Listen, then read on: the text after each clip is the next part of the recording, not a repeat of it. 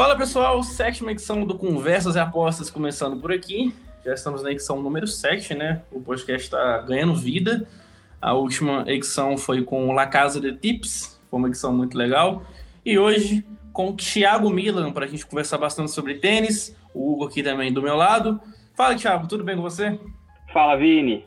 Muito obrigado pelo convite. Bem feliz de o Hugo, inclusive ele mandou um direct para mim no Instagram me convidando para participar do podcast de vocês e muito legal estar tá falando um pouco de apostas, de apostas em tênis, né, que a galera muito entra nas apostas pelo futebol, mas vamos falar um pouco de tênis e apostas que vou passar um pouco aqui da minha experiência e trocar uma ideia com o Hugo também, que é especialista nessa modalidade, né? Ei, Thiago, beleza? Acho muito bom esse ponto que você tocou de a gente falar sobre apostas de tênis. A gente sabe que esse meio, como você disse, a maioria é futebol, só futebol. E o mercado de tênis é um mercado bem interessante para a gente apostar. É, eu queria saber, eu sei que você, teve um passado como, como jogador, né? Você chegou a, a ser juvenil, se não me engano, é, tentou ser profissional. O quanto que isso te ajuda hoje nas apostas e como foi essa, essa experiência como jogador? Então, Hugo, sim, joguei muito tempo tênis, né? Hoje eu tô com 32 anos e eu comecei a jogar tênis com 12 anos. Então, basicamente, faz 20 anos que eu conheço o esporte, que joguei, joguei juvenil, joguei um pouquinho de profissional, cheguei a jogar ali os torneios Futures, né, que é a primeira camada de torneios profissionais. Joguei só os qualifies, não cheguei a jogar uma chave principal, não, não tive o nível e na época não jogava bem para poder realmente só, só viver de tênis e, e jogar tênis profissional mesmo.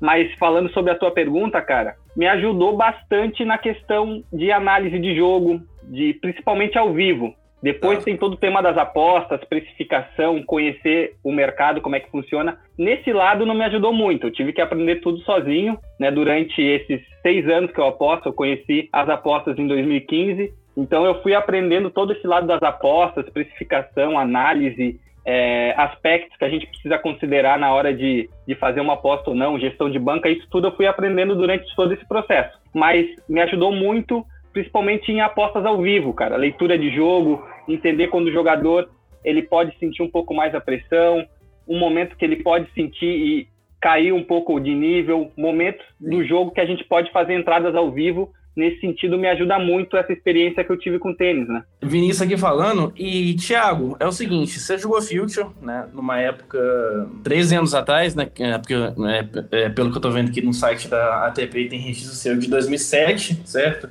E como Isso, foi essa experiência sua é, jogando tênis realmente contra é, jogadores ranqueados. Fala pra gente é, como foi essa experiência tua lá atrás. Cara, vou falar um pouco então como é o circuito, assim, como é jogar tênis, né? A galera pensa, assim, eu vejo, eu acompanho em grupos, pessoal que não conhece muito do esporte acha que é fácil jogar tênis. E não, cara, é muito difícil. Para você ser um jogador que tá ali 500 do mundo, 400 do mundo, você precisa treinar muito todos os dias e você joga muito tênis de verdade, cara. Não é Sim. fácil você ser um 500, 400 do mundo. As pessoas, ah, o cara é 500 do mundo, o cara não joga tão bem. O Federer, o Djokovic, o Nadal, esses caras que são os melhores, o cara 500 do mundo não joga nada. Pelo contrário, cara, o 500 do mundo ele treina tanto como o Djokovic, como o Federer, como o Nadal. Só que a maior diferença do cara ali que tá 500, 400 para esses caras que conseguem chegar ali no top 100 é um pouco de apoio, é um pouco de questão financeira também. Tem muitos tenistas que não conseguem viajar, principalmente os tenistas aqui da América Latina, os brasileiros, os argentinos. É muito difícil essa transição, porque custa muito caro, o esporte é muito caro. Então você precisa ir para a Europa, precisa ficar lá quatro, cinco meses jogando, longe da família. Então pesa muito esse aspecto mental. Por isso que muitos tenistas acabam não chegando no nível top 100, né? De estar ali no, entre os melhores do mundo. E, cara, foi muito legal ter jogado. É, joguei poucos torneios, né? ITF Futures. É um nível já muito alto, por isso que eu digo, os caras já jogam muito bem já nesse nível. E não é fácil, cara. Eu tomei vários paus, digamos assim, que eu falo, né?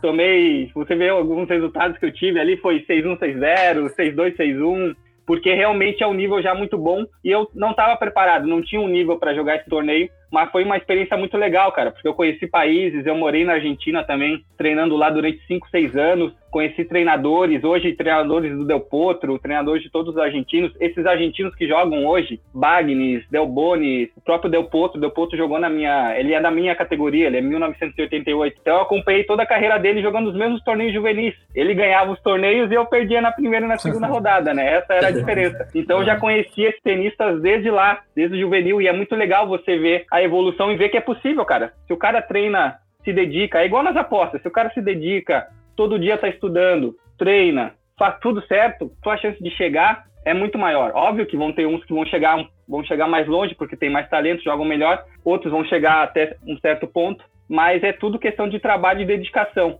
Né, dentro do esporte e, é muito parecido com as apostas também. Ô, Thiago, só pegando um gancho disso, eu vejo os seus stories, aliás, parabéns pelo material que você posta, realmente é muito rico, é, várias dicas interessantes, e você dá muitas dicas de, de material argentino, né, de comentaristas da Argentina, sobre conteúdo de tênis e tudo.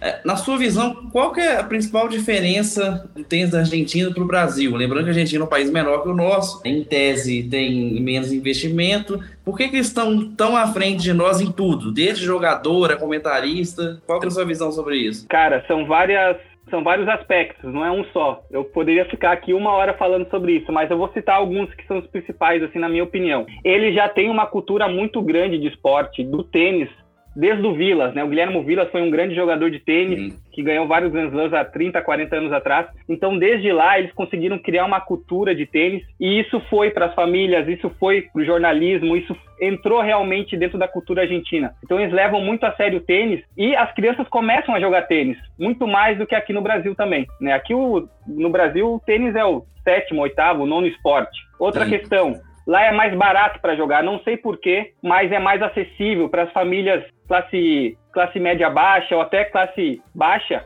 Eles conseguem jogar, os clubes são mais baratos, os equipamentos são mais baratos, é mais acessível para o povo, para um, uma, uma classe média baixa jogar o tênis. Então, mais quadras públicas, né? Tem quadras públicas, mas não tem muitas, não. Tem, tá. é, é, muito mais dentro de clubes mesmo o Entendi. tênis lá. É parecido com aqui no Brasil. Só que aqui no Brasil consegue ser mais elitista. Aqui Sim. é mais fechado. Então fica muito restrito o tênis aqui no Brasil. Poucos jogadores e famílias muito ricas. E aí eu vou entrar em outro, outro aspecto importante, que é justamente um pouco dessa parte de classes e de fome.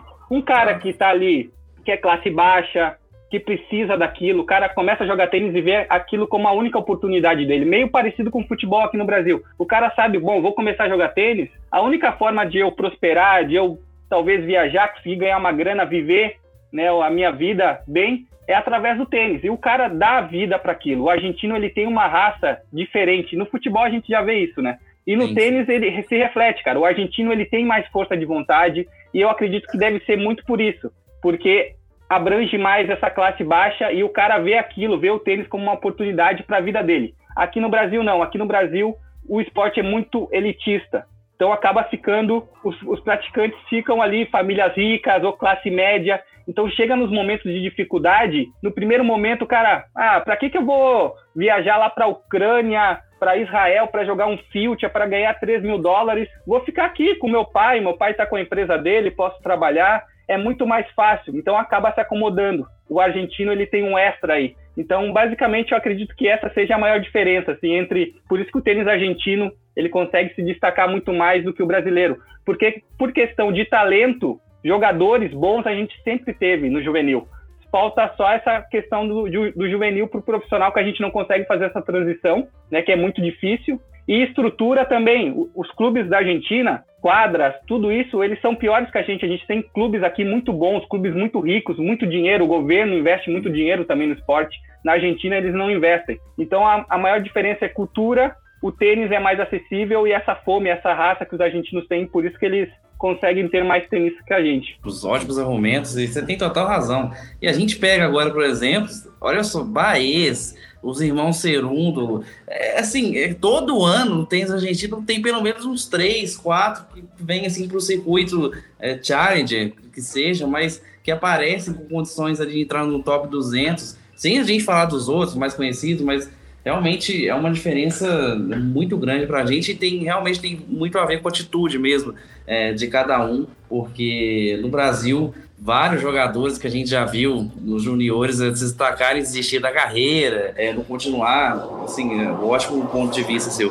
Você citou um é, ponto tem... legal, só para te complementar, Hugo, essa questão dos, dos irmãos Serúndulo, o pai deles é treinador de tênis, né? Eu acompanho até o pai deles numa página que ele, de vez em quando ele aparece para dar alguns comentários. Outra questão também que tem um pouco de diferença entre o Brasil e a Argentina é que, querendo ou não, por essa cultura deles, eles têm treinadores mais capacitados que a gente. Então, Sim. eles têm um treinamento muito mais preparado para um jogador ser profissional desde pequeno. Eles são treinados da forma correta já com 10, 11, 12 anos. E aqui os brasileiros acabam perdendo muito tempo. Eles vão se dar conta, precisam treinar com mais intensidade, precisam treinar mais a parte física com, em um outro nível, ali já com 17, 18, quase perto do profissional. E eles perderam 5, 6, 7, 8 anos de base que depois, no futuro, não tem como recuperar. Então, esse é um ponto importante também. A questão de treinamento, eles estão na frente da gente, a Argentina, muito na frente. É, dá para fazer até uma é, comparação com as apostas em si, né, é, Thiago? Porque, assim, muitas vezes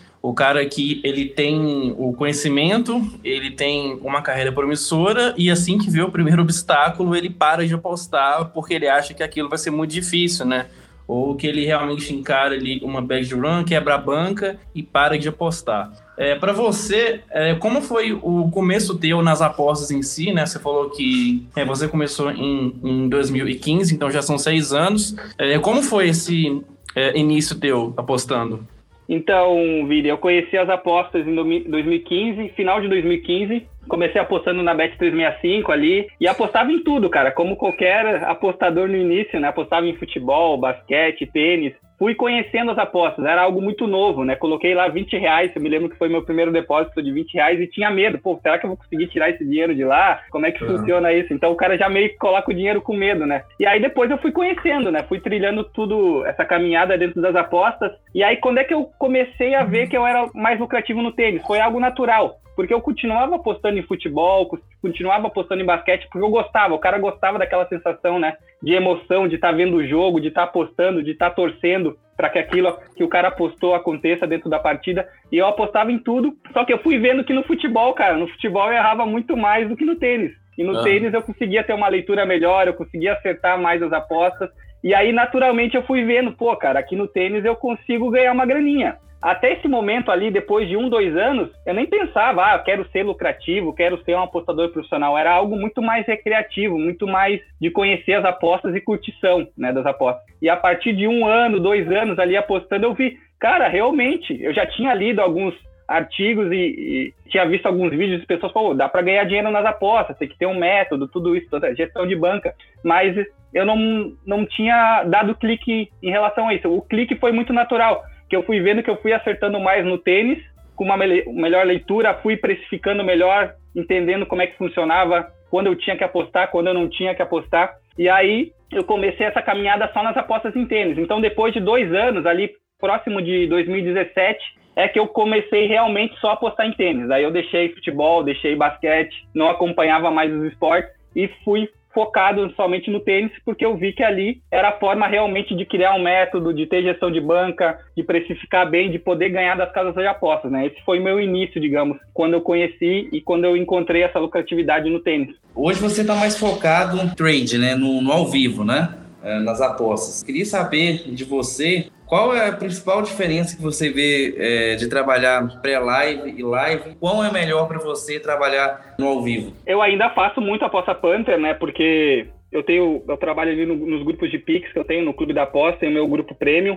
Então Sim. eu tenho que mandar as apostas, eu faço as minhas apostas também. Panther é muito bom. Depois que você consegue encontrar um método ele é muito bom porque é tão lucrativo como ser um trader, cara, no longo prazo. Se você sabe precificar, sabe encontrar as oportunidades, busca as informações, sabe analisar o jogo, na minha visão é tão lucrativo como o trader, né? Como fazer trade em tênis. Principalmente eu acho que é até mais fácil. Depois que você encontra esse método no, no Panther, é um pouco mais fácil porque não tem a questão emocional do, do trading. O trading você toma muitas decisões no ao vivo, né? muitas tomadas de decisões a todo tempo. Então você está mais propenso a errar. Né? Vulnerável. Você vai errar, é, tá mais vulnerável a errar no ao vivo, né? a fazer entradas que talvez não, não tinham tanto valor e você tem que fechar. Às vezes você fecha no head e aí você quer recuperar aquele head, então você sempre tem alguma outra oportunidade, é um gatilho, né? O trading, nesse aspecto mental, ele é muito complicado. Você precisa ter e pegar muita experiência para realmente lapidar um método lucrativo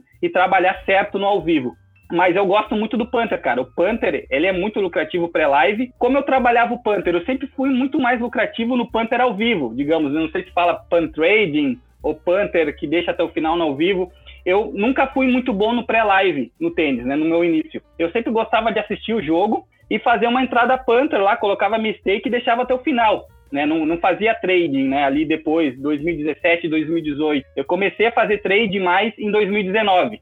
2019, 2020 e agora esse ano que eu estou fazendo mais trading ao vivo. Mas antes de fazer trading, eu sempre fazia aposta Panther só que no ao vivo, deixava até o final. Isso me ajudou muito a ter, a ter leitura de jogo e como, como fazer o trading depois também. O lado, a diferença que, que eu acredito que é a maior é, a, é, a, é o aspecto mental, cara. Você toma mais decisões no ao vivo e você precisa ter esse método mais lapidado e o mental mais lapidado. Você precisa estar mais forte de cabeça. Se você pega um dia ruim que você está trabalhando no trading, vai doer muito mais do que no Panther, porque no Panther você controla um pouco mais, você faz a sua stake lá, coloca a sua grana na aposta e se não deu certo, beleza, você perdeu aquele valor, você não tem um outro gatilho para fazer alguma outra aposta. Pode ser que tenha, mas se você tem um controle, você fecha a casa de aposta, só está assistindo o jogo ou nem assiste o jogo, esse gatilho não vai acontecer. No trade não, no trade você tá em teste no ao vivo a todo momento, sabe? Uma coisa que a gente aqui tem em comum, é, nós três aqui,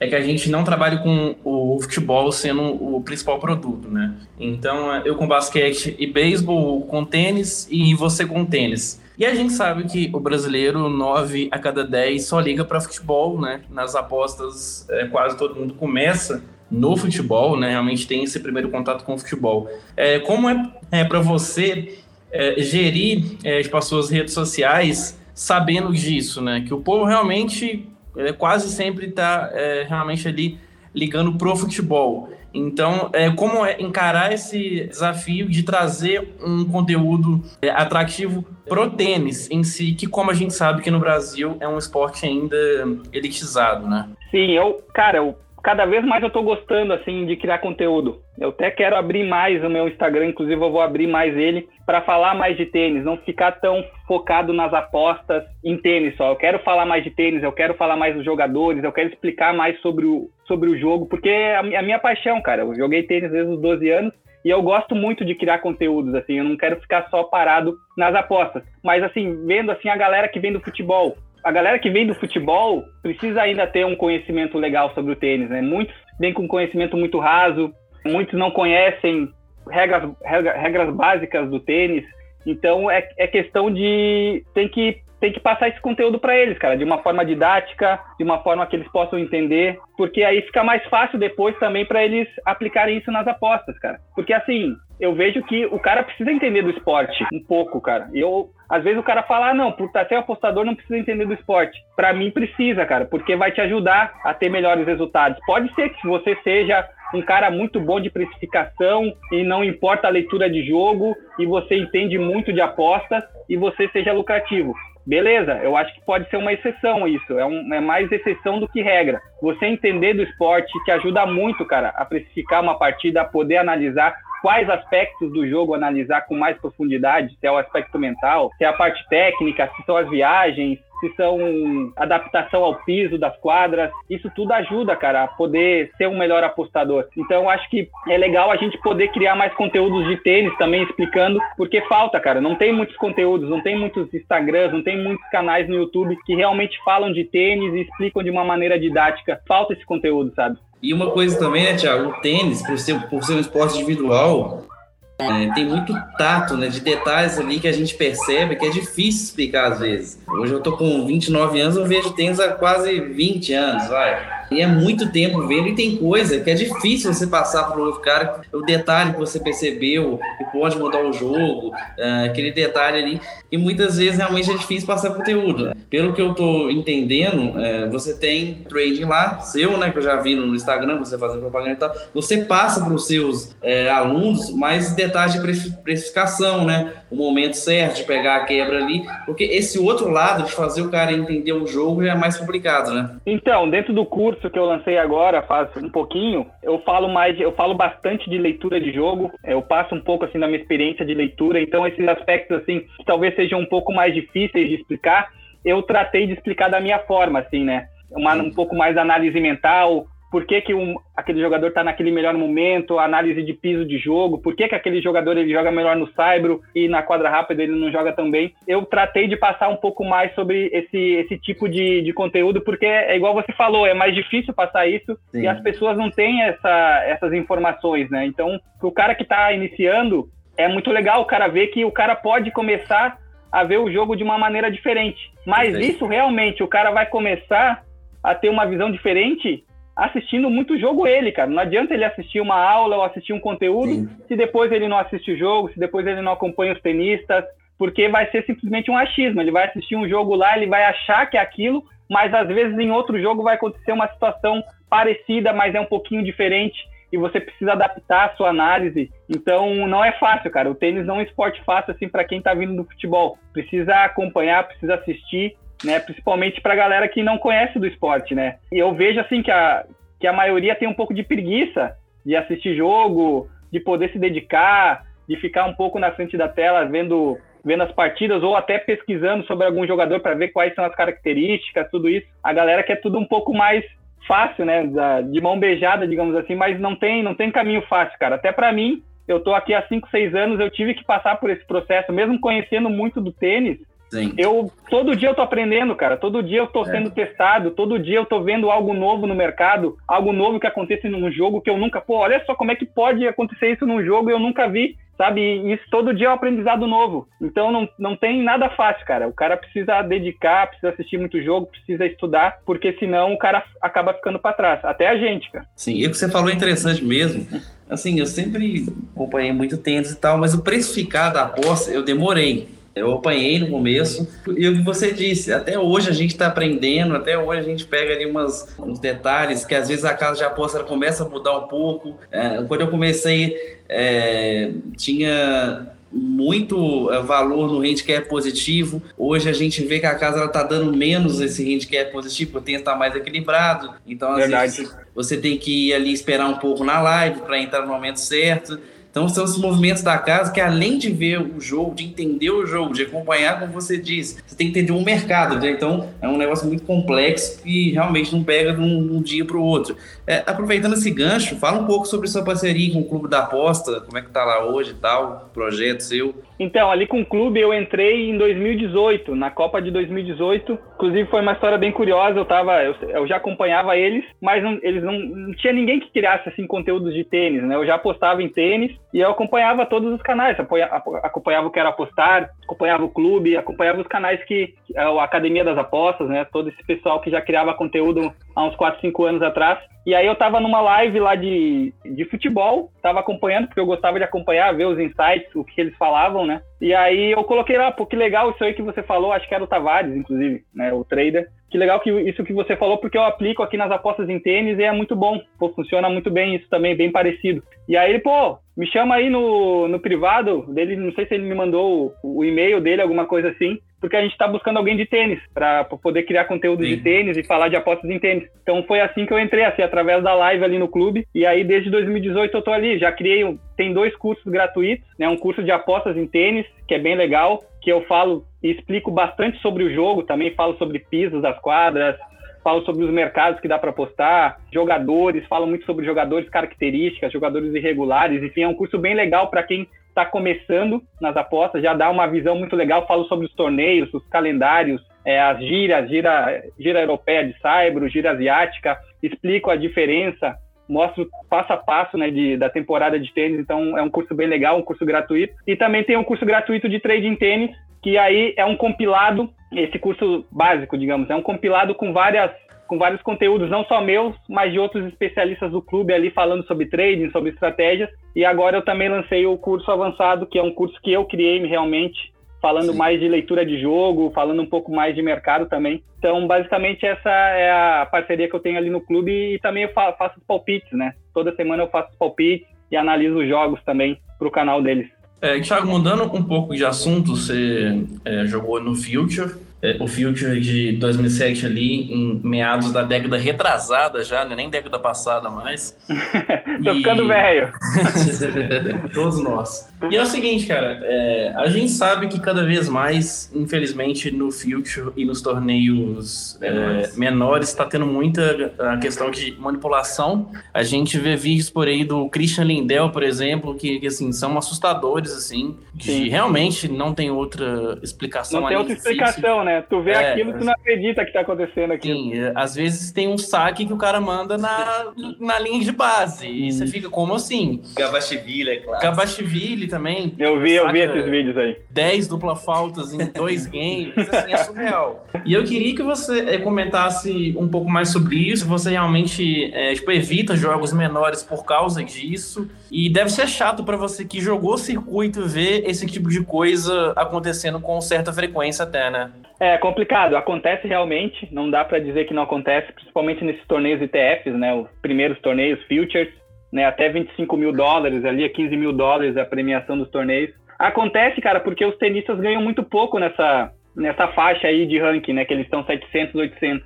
Então vem essas máfias, os caras oferecem ali 5 mil, 10 mil dólares pro cara entregar uma partida, uma partida, 10 mil dólares, vamos colocar. Muita coisa. Ah. Se o cara ganha o torneio, um torneio future, o cara ganha 1.500 dólares. O cara ganha Nossa, o torneio. É. O campeão do torneio ganha 1.500. O cara que perde na primeira rodada, o cara ganha 200 dólares. Como é que o cara vai pagar alimentação, hotel, viagem de avião, enfim, o cara tem que pagar tudo sozinho, o tenista tem que pagar tudo sozinho, ele não tem patrocínio. O cara não, um cara que é de 700 do mundo não tem patrocínio. Tem patrocínio, né? O pai dele normalmente é o que é o que vai bancar o torneio. Então, infelizmente, cara, os jogadores têm alguns que eles não aguentam a tentação e acabam vendendo jogos. Então, acontece muito em TF, em, em Challenger acontece também, casos aí do Gabashvili, até do Lindel. O Lindel ainda nem nem dá para dizer que foi porque o cara não foi condenado, mas tivemos outros tenistas, o Feijão, que foi Sim. condenado, o Diego Matos o Kicker, também, Kicker. o Kicker agora que voltou, inclusive ganhou um torneio, então acontece, eu trato de evitar, cara, eu até nem acompanho muito ITFs, porque eu gosto de trabalhar mais no mercado asiático das apostas, né, então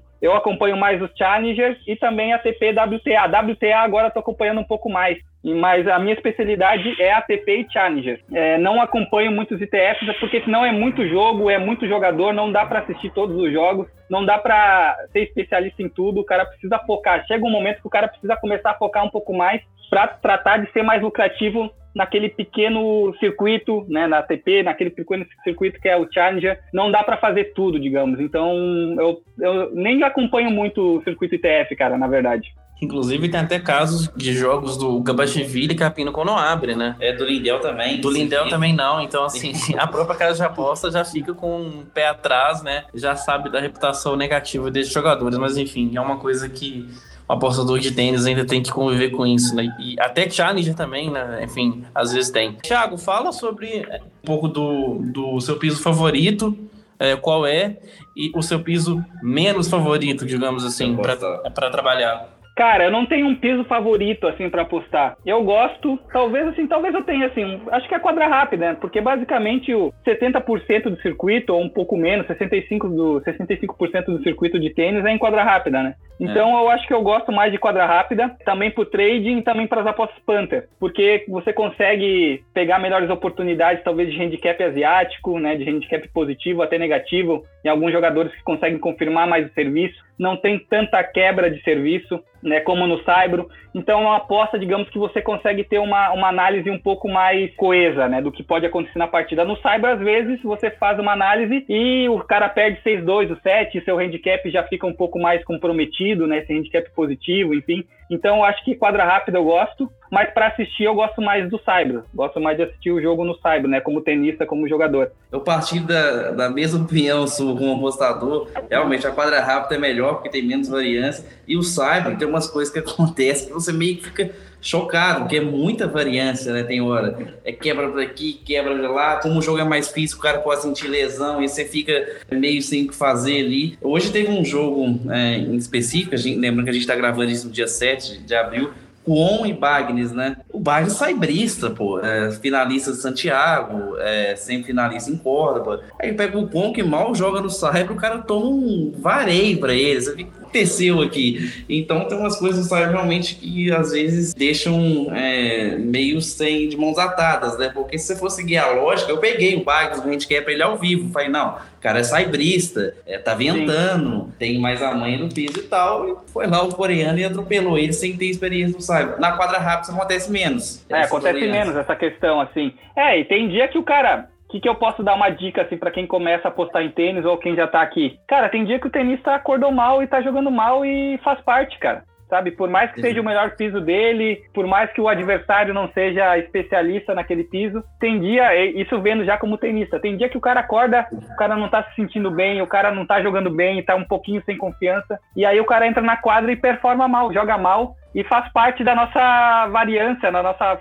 é, da nossa vida como apostador entender isso também, até para a gente não se machucar como apostador ou não se querer punir como apostador. Ah, cara, fiz uma baita análise e depois o tenista não jogou bem. É. Faz parte, a gente tem que entender isso também. E é melhor pra gente porque assim a gente não comete outros erros ou, ou não é um gatilho talvez para fazer alguma outra aposta meio que impulsiva. Então Sim. é importante a gente entender um pouco desse lado humano do tênis, né? O lado humano do esporte, não só do tênis. Que tem dias que o time não vai jogar bem, que o jogador não vai jogar bem e faz parte. Hoje, inclusive, eu fiz uma aposta também que deu red, que foi na Bolsova, na espanhola contra a Sara Errani, cara. A Bolsova é muito mais jogadora, né, tecnicamente do que a Errani. Eu sabia que era um jogo duro, não ia ser um jogo fácil, porque a Errani é uma jogadora muito aguerrida, vai dar vida em todos os pontos. Nesse lado eu já, eu já tinha uma ideia. Mas, assim, analisando o jogo, eu gosto sempre, quando eu faço aposta, na, assistir o jogo. Né? Basicamente, a, a, minha forma de analisar e de precificar eu preciso assistir muito jogo, porque eu preciso ter uma análise qualitativa de como o tenista está se, se comportando na quadra, como ele jogou os pontos importantes, qual é o momento dele. Então, se eu não assisto muito as partidas, eu consigo também precificar sem assistir, mas eu gosto ah. de assistir para ter um pouco mais de confiança na análise que eu estou fazendo. E hoje a Bolsova, assistindo o jogo, ela não jogou bem, cara. Errou várias evoluções, a Errani sacando por baixo no segundo set, tem horas que ela dá uma viajada e ela não consegue mais sacar. Então ela deu várias oportunidades no segundo set para a Bolsova voltar na partida, sacando por baixo, fazendo algumas duplas faltas, mas você via que a Bolsova não estava no dia dela, errando devolução, estava jogando mal, e faz parte, a gente tem que aceitar e seguir. É mais uma aposta de 500 apostas que a gente vai fazer durante o ano, então tá tudo bem, né? É, e não, faz total sentido o que você disse. Qual que é a sua expectativa agora para os próximos torneios que vão acontecer? Mastersville de Monte Carlo, temporada de Saibro, Roland Garros também já já tá aí. Qual que é a sua expectativa? Cara, eu tô, eu tô assim, ano passado a gente não teve, né, muito a temporada de Saibro, mais pro Sim. final do ano. Então eu nem tô com muita expectativa, cara. Eu quero começar a assistir os jogos, ver como é que estão os jogadores, porque assim, vendo e analisando as apostas, eu vejo que o mercado tá cada vez mais difícil, cara, para extrair valor. Cada vez as casas de apostas estão precificando bem, tá muito complicado. Então eu trato assim, antigamente eu tinha mais expectativa assim, ah, vai começar a temporada de Saibro, vai começar um torneio Grand Slam. Hoje em dia eu trato de ficar mais pé no chão, esperando algumas oportunidades e tá. cada vez menos eu tô apostando. Cada vez eu tô selecionando mais, porque tá mais difícil assim de extrair valor. Mas a minha expectativa assim como tenista, como fã, é que seja uma, uma temporada muito legal, uma temporada normalmente com bons jogos, com nível legal, Saibro, vai ser no verão da Europa esse ano. A único, o único ruim é que vai ser sem torcida alguns torneios, né? É. Mas eu acredito que vai ser bom, um bom nível. E se a gente ficar bem atento, acompanhar bem os jogos, ter calma para escolher as melhores oportunidades, vai dar sim para ser lucrativo. O cara que trabalha bem, que espera as oportunidades e não fica tentando bater no mercado a todo momento, o cara consegue ser lucrativo ainda e sempre vai ser. O cara vai modificando, vai aprimorando, vai melhorando algum método, enfim, mas o cara que trabalha realmente bem no mercado e que já tem uma experiência como a gente tem, né, Hugo, já aqui de 5, 6 anos, a experiência ajuda muito, cara. Por exemplo, agora no início de, de abril, eu tratei de evitar fazer algumas apostas nesses ATP 250, porque eu olhava o mercado, eu via as apostas, assim, eu via os jogos, cara, não tem nada assim que eu sinta a segurança, que eu veja realmente que tenha valor.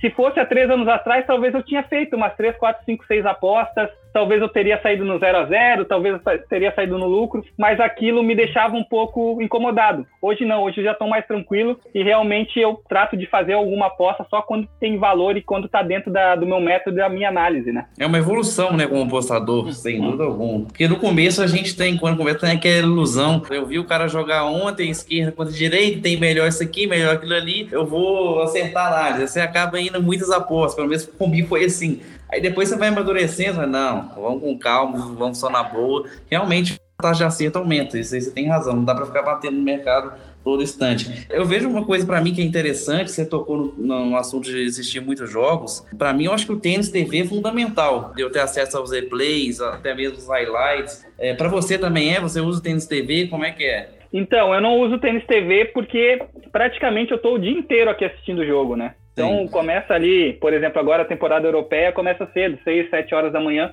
Então, como eu estou fazendo trading também, eu, tô, eu, preciso assistir o jogo para ver se vai ter alguma oportunidade para fazer alguma aposta. Eu não mando apostas ao vivo mais no meu grupo de, de apostas Panther, né? Agora eu só mando pré-live. Porque tá. eu já não consigo mais, cara. Eu não consigo ter a casa de aposta aberta para eu fazer uma aposta Panther e já ficou muito mais cômodo para eu trabalhar só o trading ao vivo. E eu resolvi não mandar mais ao vivo, porque fica difícil de seguir, né? O cara que está no meu grupo premium, o cara talvez não vai conseguir seguir a aposta, porque o tênis ali é uma quebra de serviço ou um, dois pontos, o cara pega um breakpoint, a odd já dropa. Então, às vezes, fica difícil de do cara, do cliente poder seguir. Então, eu resolvi só mandar pré-live. Isso é um desafio para mim, porque eu nunca fui melhor no pré-live. Eu tive que e estou ainda aprimorando o meu método no pré-live para poder dar um resultado melhor. Então esse é um desafio para mim esse ano me provar como apostador pré-live, né? Eu tenho bons números, mas eu quero ter um número melhor ainda no pré-live. E ao vivo eu só trabalho no trading. Mas falando de dos jogos, eu acompanho os jogos aqui praticamente o dia inteiro. Pode ser que algum outro jogo eu não assista, aí depois eu posso dar uma olhada no YouTube, num highlight, ou normalmente eu busco mais as informações ali no Tênis Form, que inclusive você, você viu lá nos meus stories, que é legal Ótimo. também. Ajuda muito, porque tem os, os match reports, né? E é um match report que realmente tem informações relevantes, porque eu assisto os jogos aqui e depois eu vou ver o match report, é muito parecido, cara, eles dão dicas qualitativas do que realmente aconteceu na partida. Então, eu não uso o Tênis TV, mas eu acho muito legal pra galera que, que quer assistir o jogo ou que não pode assistir o jogo, ter o Tênis TV para poder assistir, sabe? Ou se não, assiste na Bet365 ou na Betfair, porque tem gratuito, só fazer um depósito e você consegue assistir é. todos os jogos ao vivo, né? Porque o lance do Tênis TV, para mim que sou mais focado em pré-live, o lance do Tênis TV é o seguinte: é, muitas vezes você não consegue ver os jogos ao mesmo tempo. Então, tipo, aí eu vou analisar o jogo à noite, deixa eu ver como é que esse cara jogou aqui, deixa eu ver como é que fulano jogou. Ele te dá uma, para no meu caso, um embasamento melhor para como é que o cara tá batendo na bola, como é que tá é, o ritmo dele. Para mim, é interessante, principalmente esses VTs, porque você acaba pegando ali os jogos que você não conseguiu ver.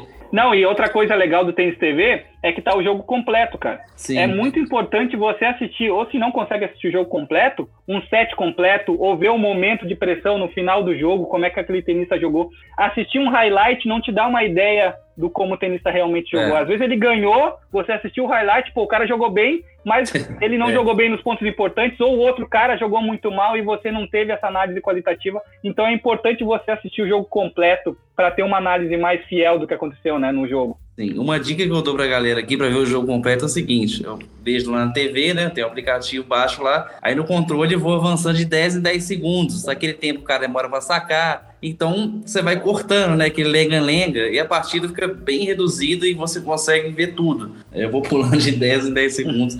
Isso ajuda muito. É uma boa, é uma boa. Tiago, falar um pouquinho sobre a questão psicológica das apostas, né? Que abrange mais esportes, né? Abrange mais apostadores. Você já que chutou? E se sim, é, se você já que chutou, como foi essa experiência sua para sair do tilt, para controlar o estresse momentâneo das apostas, né? Aquele estresse que você toma um head da vontade de quebrar tudo. Já, já chutei muito, cara. Muito. Chutava muito mais. Hoje ainda, de vez em quando, até eu, eu tilto também. Tem alguns momentos uhum. que o cara não acredita coisas que acontecem dentro do jogo e o cara fica fica, pô, não, não é possível que eu fiz essa análise dessa aposta e, e tá acontecendo isso na partida. Acontece muito, cara. Só que hoje eu tilto muito menos. Inclusive, eu fiz um curso muito legal para esse aspecto mental, para eu ficar um pouco mais tranquilo dentro do mercado, porque é muito importante. A gente que trabalha como tipster, a gente precisa estar bem preparado mentalmente, até para cobranças dos nossos clientes. Algo que eu não falei antes, por exemplo, por que, que eu estou um pouco mais seletivo nas apostas? Porque eu vejo, às vezes entra um cliente, dois clientes no meu grupo, e ele fica ali um dia, talvez, sem receber aposta, o cara já vem no privado e pergunta, pô, Thiago, não tem aposta para esse jogo? Tem um monte de jogo naquele dia. Daí ele pergunta,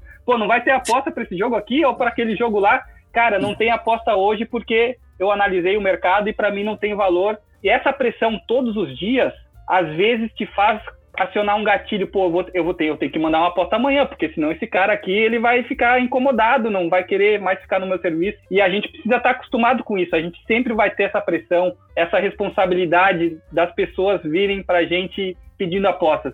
E a gente tem que saber educar eles e, e, passar essas informações que não é todo dia, talvez, que vai ter uma aposta de valor. Então, eu estou me preparando cada vez mais mentalmente para que isso me afete cada vez menos, porque eu quero ter resultados melhores, eu quero buscar a excelência realmente dentro das apostas, talvez ser um dos melhores do mundo, e para isso o cara precisa ficar muito atento nesse aspecto mental, cara.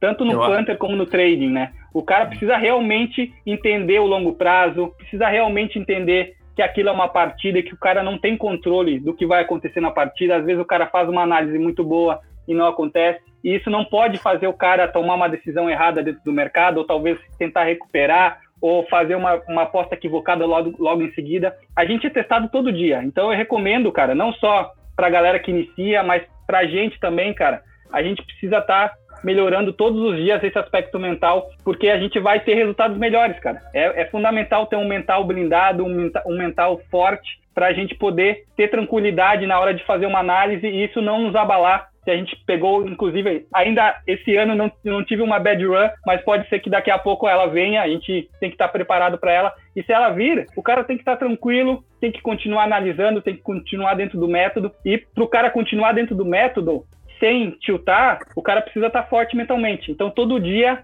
é um dia que a gente precisa estar treinando esse aspecto mental. Para mim, é fundamental dentro das apostas. Eu acredito que deve ser, cara, uns 70%, 60% das apostas e do trading é o aspecto mental. É, você falou do, do cliente que desespera com, é, quando não tem bet no dia.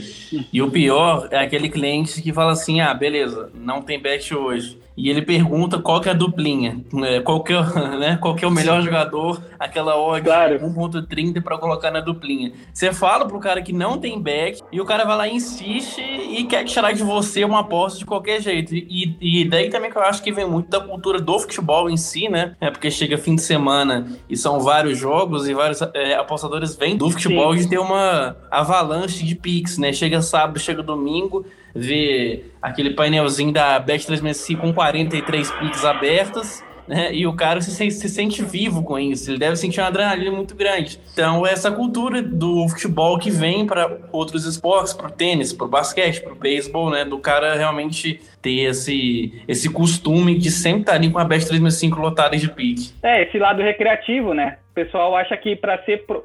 o pessoal acha que os profissionais também apostam muito toda hora, todo jogo o profissional tem que estar apostando. Justamente ao contrário, o profissional, o tipster que trabalha de uma forma correta, ele, ele vai selecionar muito mais as apostas. É óbvio, vai ter apostadores que têm um volume um pouco mais de apostas, porque está dentro do método dele, outros que vão ter um pouco menos, mas jamais vai ser um cara recreativo que em todo jogo vai apostar, porque não é todo jogo que tem valor. Sim. É muito difícil você bater a casa de aposta. Normalmente ela vai estar correta. Então você tem que selecionar, você tem que ter essa noção. E a galera vem muito com essa cabeça recreativa, que tem que apostar em todos os jogos. E também, é, nesse nosso mundo das apostas aqui, todo dia tem um grupo novo, tem um cara aventureiro, aí o cara não tá nem aí, o cara manda 50 apostas, deu tudo errado, o cara fecha, muda o nome, abre de novo é. em outro, outro Instagram, Exato. e assim vai. E essa cultura ela vai disseminando, e quem acaba sendo talvez um pouco prejudicado é a gente. Mas se a gente quer realmente passar esse conhecimento, quer viver do mercado, quer ter um nome forte aqui dentro das apostas, porque a gente quer ficar aqui, cara, é o nosso trabalho. A gente não leva isso como uma forma de ganhar dinheiro rápido para roubar as pessoas ou pegar dinheiro das pessoas. A gente quer ficar aqui nos próximos 5, 10, 15 anos. Então, é, eu acho que é o nosso dever também a gente tratar de educar. E óbvio que às vezes é difícil, cara. Você ficar escutando essas coisas não é fácil, né? Então, o cara tem que ter um pouco de calma, respirar e tratar de, de responder da melhor forma possível, né? E a tendência é cada vez mais ter menos aposta, porque o mercado vai se ajustando mais e quanto mais ajustado, menos brechas, né? Então, assim, se hoje, por exemplo, eu mando 60 packs por mês, a tendência daqui a dois anos mandar 40, mandar 35, porque o mercado vai fechando cada vez mais, né? Sim, tá bem mais difícil. O mercado de tênis, há 4, 5 anos, cara, precificava muito mal, assim, principalmente mudanças de piso, quando o cara ia de quadra rápida pro Saibro, precificava muito o jogador, não precificava assim muita especialidade, a troca de piso, a viagem, o fuso horário. Hoje em dia o mercado já precifica muito bem isso também. Então fica mais difícil, cara, encontrar oportunidade, sabe? E nesse ponto que você está falando, às vezes eu acho que a casa até exagera. Muitas vezes, ela tentando tirar um handicap positivo para o underdog, ela aproxima tanto que você vê. Hoje, o Fritz, por exemplo, contra o Martin, eu peguei menos dois Fritz, tá certo? O Fritz não é cyclista nem nada, mas só para citar um exemplo, chegou a estar menos dois, 1,80 para o Fritz. O Fritz é muito mais jogador que o Martin. Aí você Com fala, peraí. Eles estão exagerando também, não é para isso tudo. Então, às vezes, tem que pegar. Já tá tirando, tá tirando de um lado, eu pego do outro. Então, às vezes, tem os extremos, né? Sim, acontece. No meu método, agora que eu comecei a trabalhar mais no pré-live, eu vi que eu tinha que ser um pouco mais agressivo para ser lucrativo no longo prazo. Então, eu comecei a trabalhar mais nos underdogs, cara. Odds altas, odds 3, odds 3,50, porque você vai errar uma outra aposta, mas quando acerta uma, uma odd 3,50, odd 4, é muito lucrativo. O ROI, no longo prazo, se você sabe selecionar as partidas, trabalhar bem esses underdogs, ou, ou um handicap é, asiático, ou quando erra, assim, nesse caso aí era o favorito Fritz, né? Mas você pegou um pouco de erro de precificação, tem que aproveitar e você tem que ir adaptando. Antigamente, há dois anos atrás, eu jamais pensaria fazer uma aposta numa odd 13,50 pré-live porque me dava medo só pela odd. Pô, 13,50, não vou, não vou colocar meu dinheiro aqui, isso aqui, tá? Alguma coisa tem errado aí, o mercado tá, alguma coisa está acontecendo. E hoje não, hoje eu já mudei um pouco a minha forma de ver o mercado e eu trato de ser mais agressivo no pré-live porque tá difícil, cara, esses handicaps positivos, negativos, a 1,80, a 2, às vezes você fica trocando muito dinheiro com o mercado e você tem que ser um pouquinho mais agressivo. Óbvio que você vai errar algumas odds altas, mas você vai acertar e quando acertar você vai ganhar três, quatro unidades e isso vai suprir né, os teus erros ali. Você vai perder uma unidade, duas, mas quando acerta é. ganha quatro, então isso é lucrativo no longo prazo, né? É, tem alguns tenistas no nosso planeamento aqui da Veiga Bets, eu acho que também eles pegam pelo exagero. Ok, é interessante achar valor, eu falo isso com eles, no underdog e tudo, mas também não é toda hora sair tacando 3, 4, né? Odd 3, 4 tem, igual você falou, tem que ter o um momento certo. Eu vi que você fez com o Urcat, por exemplo, contra o Rublev, você foi Urcat ML, não foi?